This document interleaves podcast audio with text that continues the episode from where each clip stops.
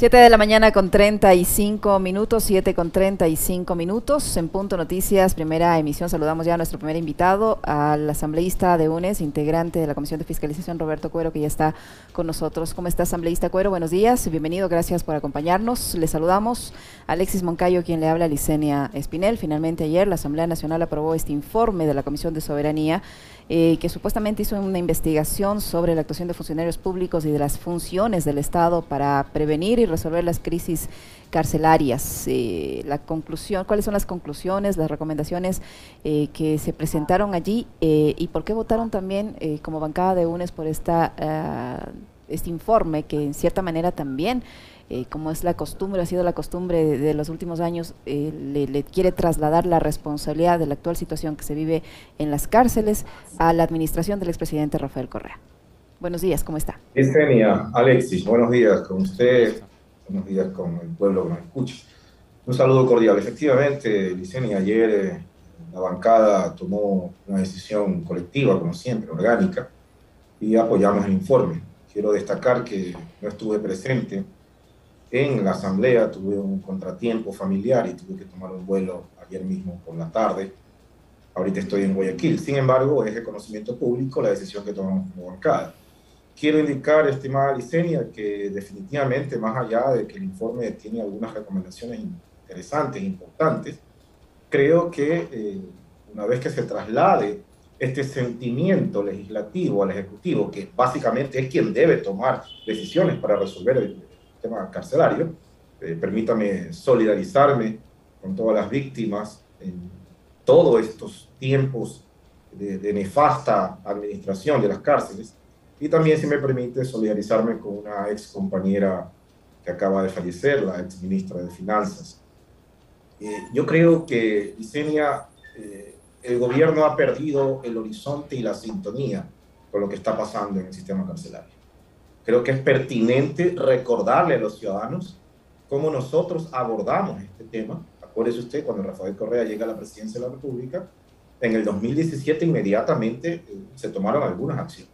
Se declaró en emergencia el sistema carcelario, se eh, decretó, se creó un equipo de articulación administrativa a la cabeza del Ministerio Coordinador de Seguridad Interna y Externa, que estaba compuesto por el Ministerio de Justicia, que se encargaba específicamente del tema carcelario, se le sumaba el Ministerio del Interior, que en nuestra época tenía un enfoque de administrador de la policía. Acuérdense que el Ministerio del Interior eh, era el representante legal de la policía, asumió esa representación, esa representación. Vimos en el gobierno, por ejemplo, de Lenín Moreno que se perdió ese enfoque y el, el Ministerio del Interior regresó a ser el Ministerio de Gobierno, que era un ministerio pulpo que se encargaba de todo, de la política, de la policía, de los cultos, pero específicamente en la época de Lenín Moreno, ese ministerio vimos que se dedicó específicamente a repartir hospitales. Por ejemplo, desviando un poco la atención de la razón de ser de un ministerio del interior, que es básicamente encargarse de la policía. Adicional a eso, teníamos, como ustedes conocen, eh, en las provincias los consejos de seguridad provincial. Yo quiero detenerme un poquito en esto, si ustedes me permiten, estimada Licenia. Los consejos de seguridad provincial eran articulaciones territoriales que permitían tener un vínculo permanente, primero con los gobiernos autónomos descentralizados, segundo con las máximas autoridades de la provincia. En este caso asistía al Consejo de Seguridad Provincial el representante del prefecto o prefecta, asistía al Consejo de Seguridad Provincial, las Fuerzas Armadas, independientes de estado de excepción, asistían al Consejo de Seguridad Provincial, el fiscal provincial, ¿sí? y todas las autoridades vinculadas al sistema judicial. Eso nos permitía, estimada Licenia, estimada Alexis, tener sentados en una mesa todos los actores que podíamos incidir en el tema de seguridad. Este Consejo de Seguridad Provincial estaba alimentado por lo que construimos también y se denominó el Observatorio de Seguridad Ciudadana. ¿Qué era el Observatorio de Seguridad Ciudadana? Era un ente que recopilaba los hechos, los crímenes, que recopilaba los delitos y nos presentaba al Consejo de Seguridad Provincial la estadística y el comportamiento del delito. Se hacían análisis ¿sí? de cómo se comportaba el delito y cómo se trasladaba el delito. ¿Qué nos daba eso, estimada Licenia? Nos daba la posibilidad de en conjunto poder desarrollar estrategias que georreferenciaban el delito y poder actuar como operativo. Un Consejo de Seguridad Provincial sin información estadística no sirve de nada, está ciego. Este, este eh, Observatorio de Seguridad Ciudadana nos permitía tener incidencia concreta en el comportamiento del delito y las acciones que planteaba.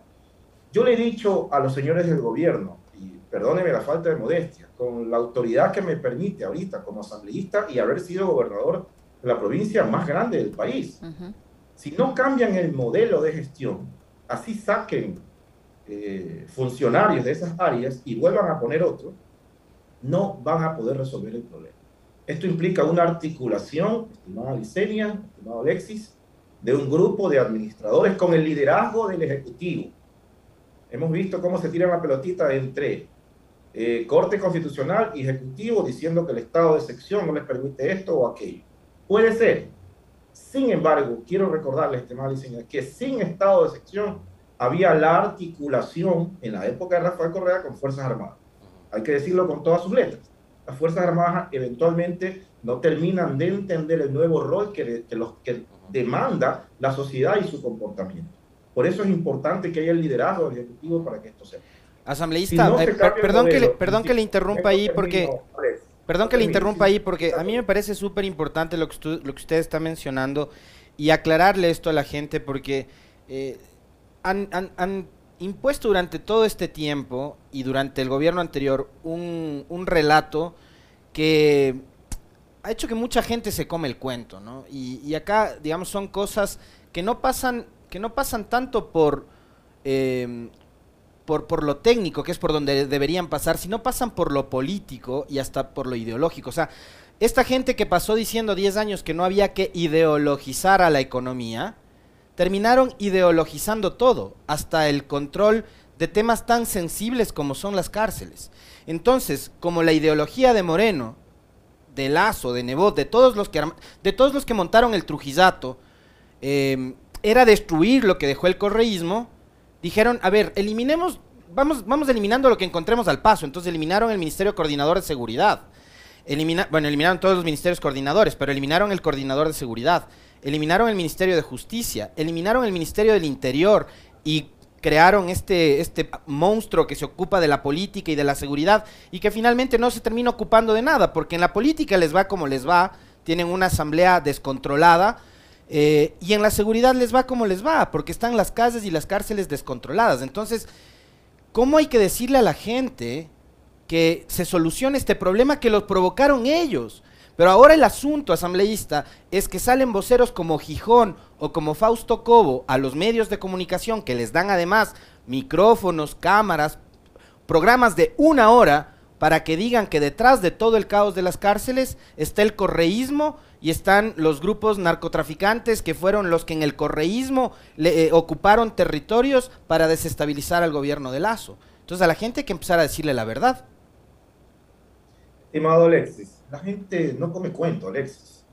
Más allá de que coincido con usted que ellos intentan posicionar un relato macabro y perverso, de echarnos la culpa a nosotros, por ejemplo, de las últimas masacres, veo que con total desparpajo sale en CNN y sale en otros espacios este vocero del gobierno, deberían cancelarlo porque definitivamente la perversidad eh, es impresionante. Y la gente no come cuento, Alexis.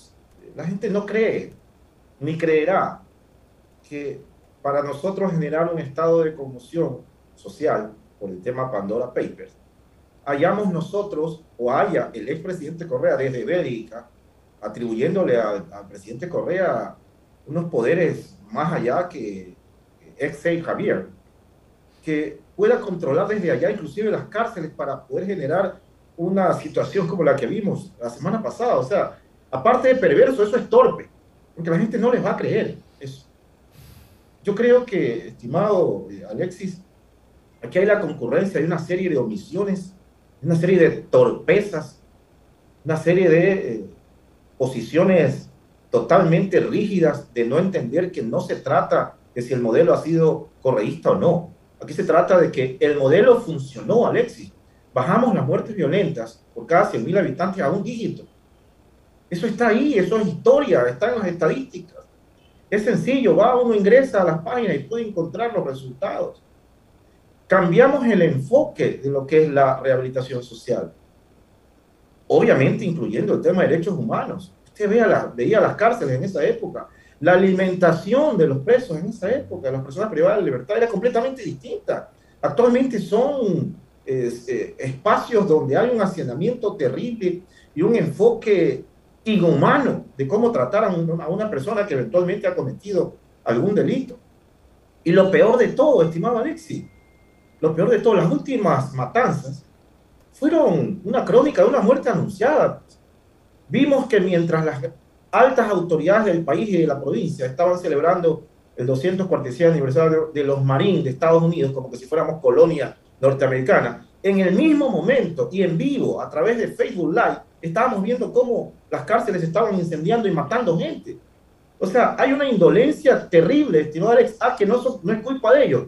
¿Cómo que no va a ser culpa de ellos si tenían que actuar, estimado Alexis? O sea, no se está diciendo que ellos no tenían que actuar, tenían que actuar, estimado Alexis Licenia.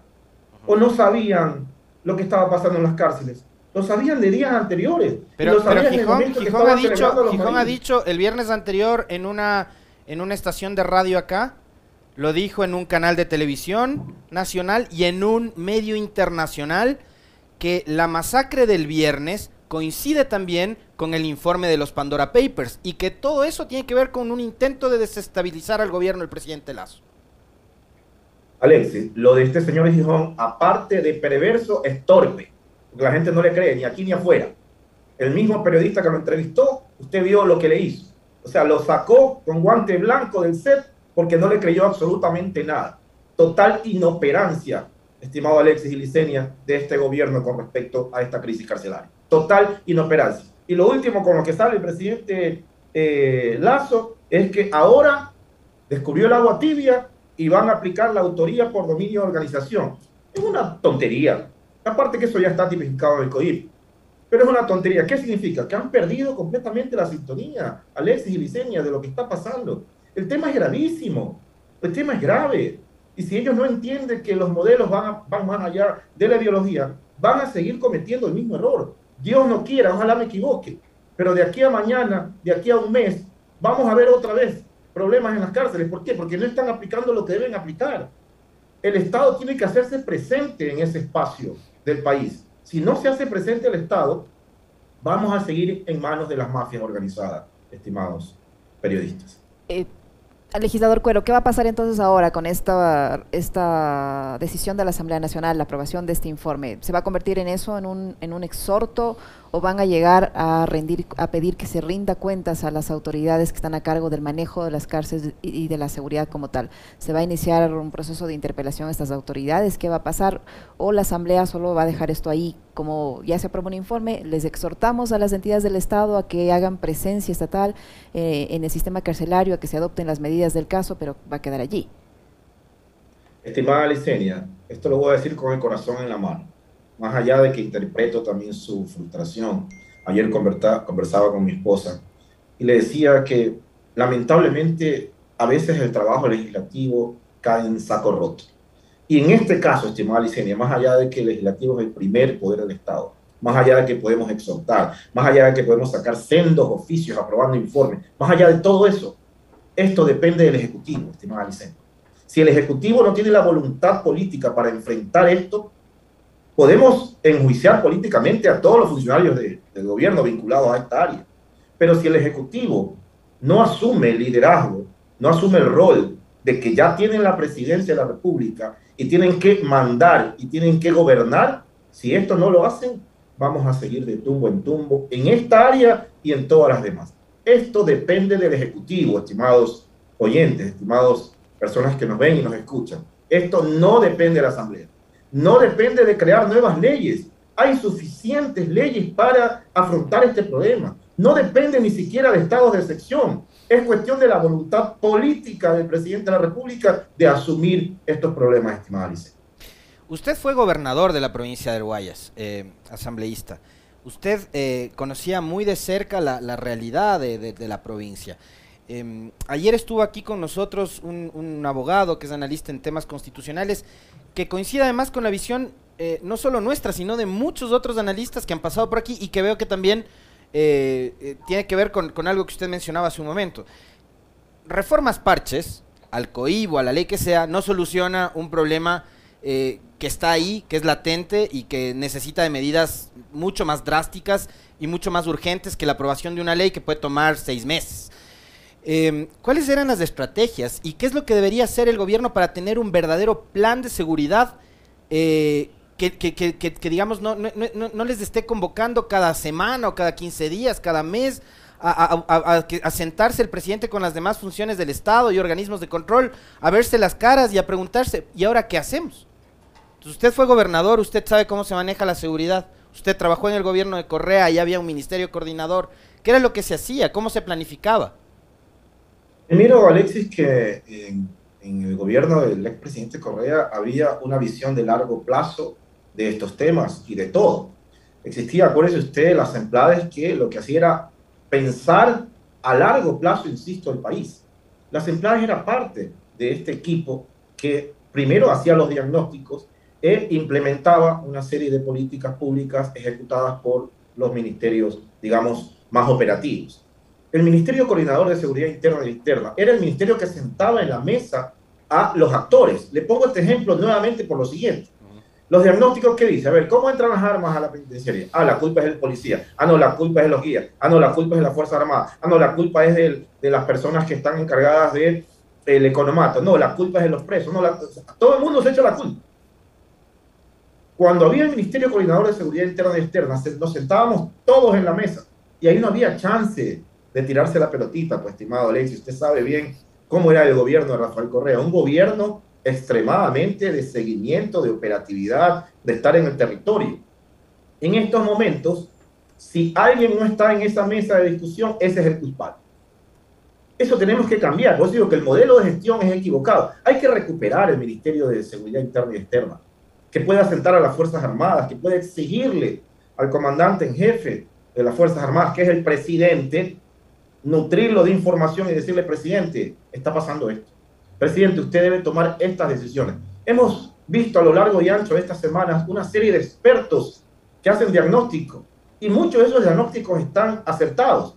Lo importante aquí ya no es el diagnóstico, todos sabemos lo que hay que hacer. Si no hay la voluntad política, estimado Alexis, no se va a hacer absolutamente nada.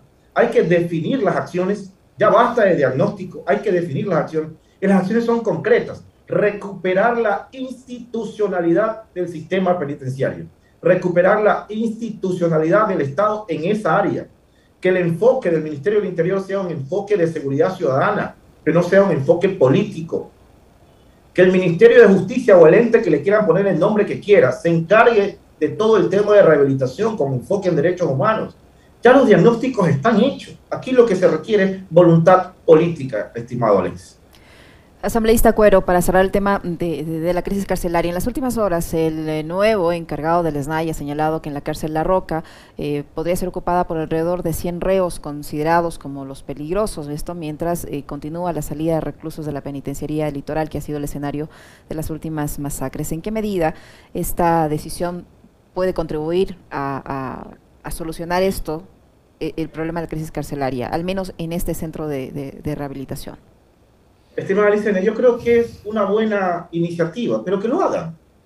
Vienen anunciando esto desde hace tiempo. Insisto, los diagnósticos ya están hechos. ¿Qué implica un diagnóstico de esta naturaleza? Que hay que aislar a las cabezas que tienen mayor influencia. Es lógico.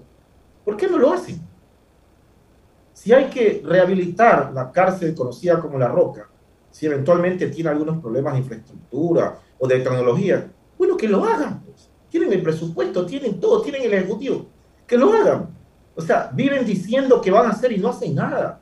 Esa es la diferencia entre tener voluntad política y la operatividad para implementar una política pública que mejore esta situación, versus buscar primero culpables donde no hay, inventarse narrativas torpes, perversas, como que somos nosotros los que hemos eh, iniciado este tipo de situaciones o creado esta situación a través de, del señor ex presidente de la República de Correa, una cosa traída de los cabellos, que cruzando el océano a 9.000 kilómetros de distancia, un ser humano tenga tanto poder para influenciar en las cárceles, para crear una conmoción interna del país porque queremos sacarlo del, puesto al señor presidente Lazo. Nosotros no queremos sacarlo al presidente Lazo del puesto. Eso es falso, es otra mentira. Nosotros no somos conspiradores. Nosotros no iniciamos eh, el tema de la investigación de los periodistas internacionales. Nosotros no, iniciamos el tema de Pandora Papers. Significa que esos 600 periodistas son correístas.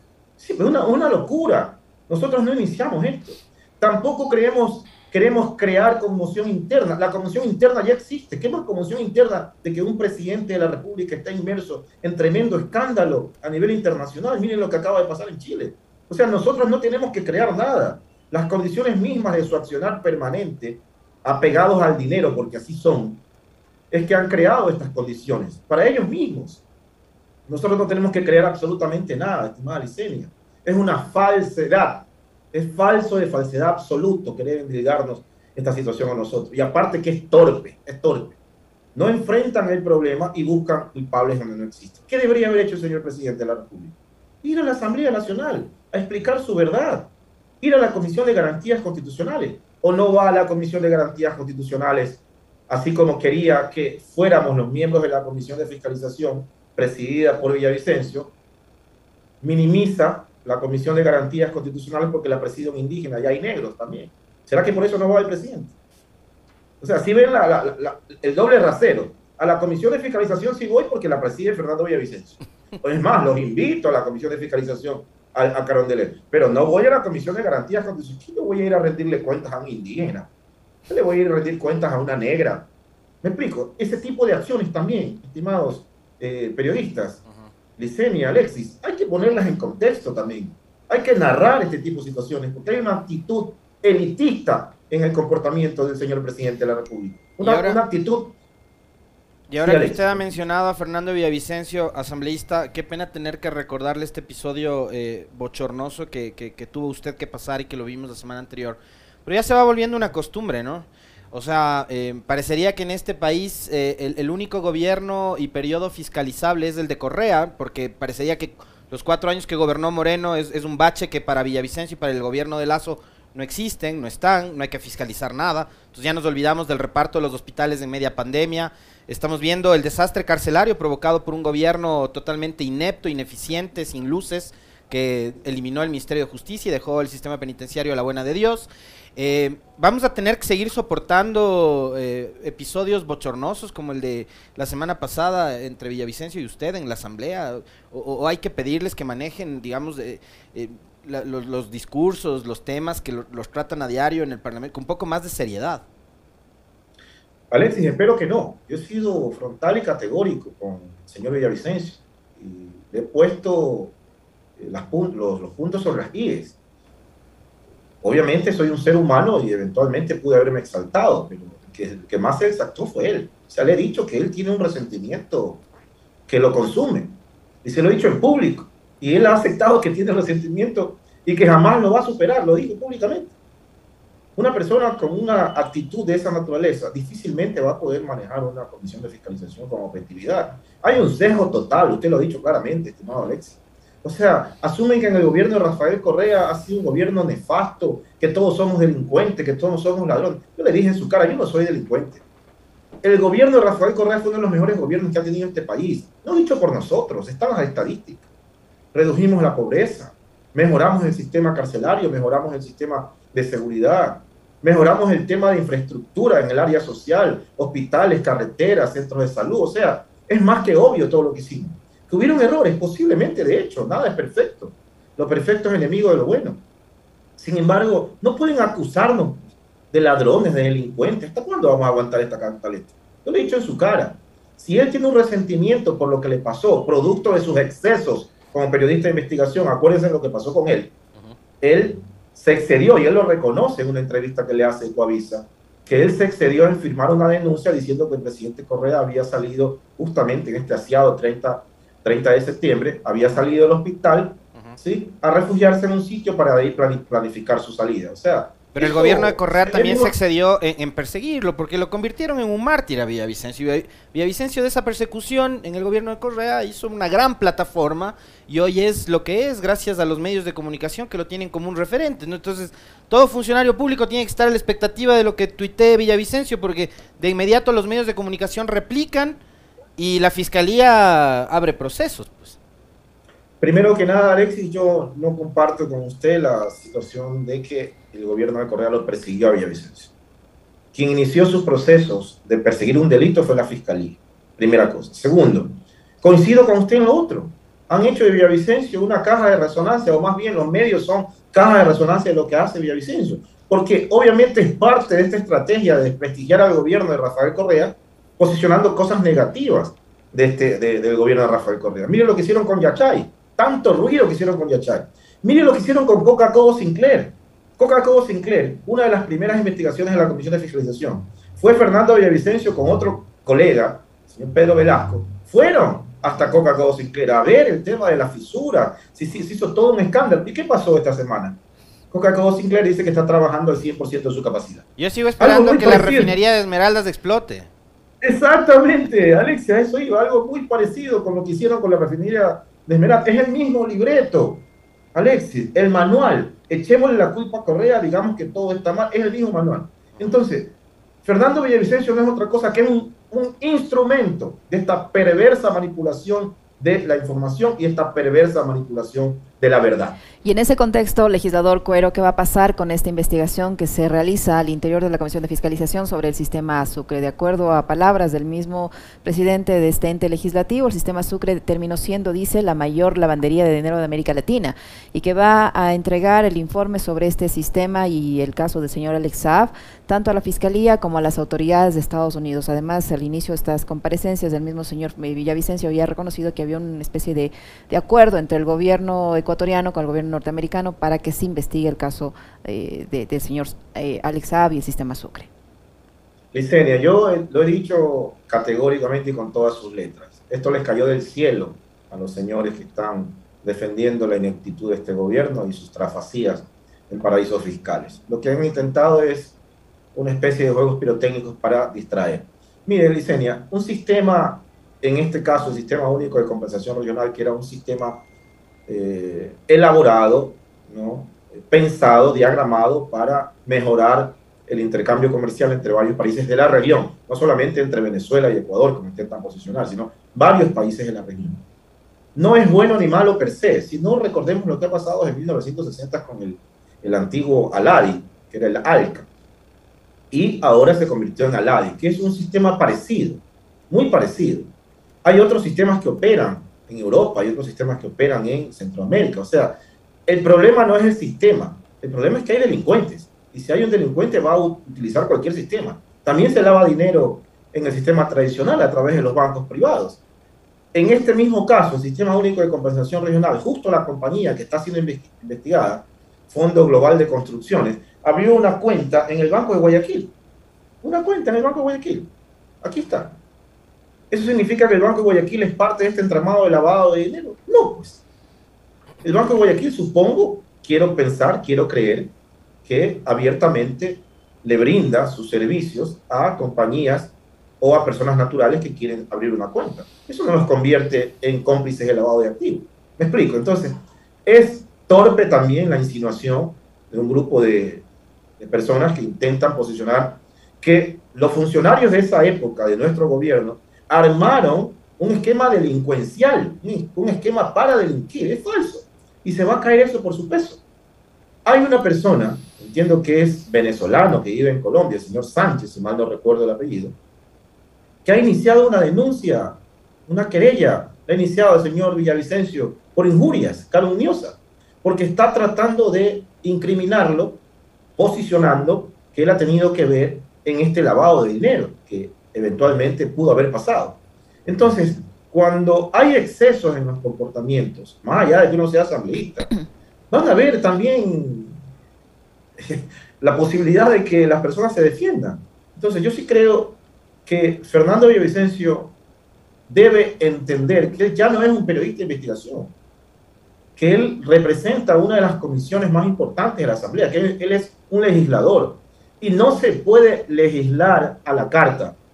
Primero, tampoco se puede, más allá de que tenemos inmunidad parlamentaria, echarle lodo a cualquier persona por el hecho de que estamos haciendo una investigación.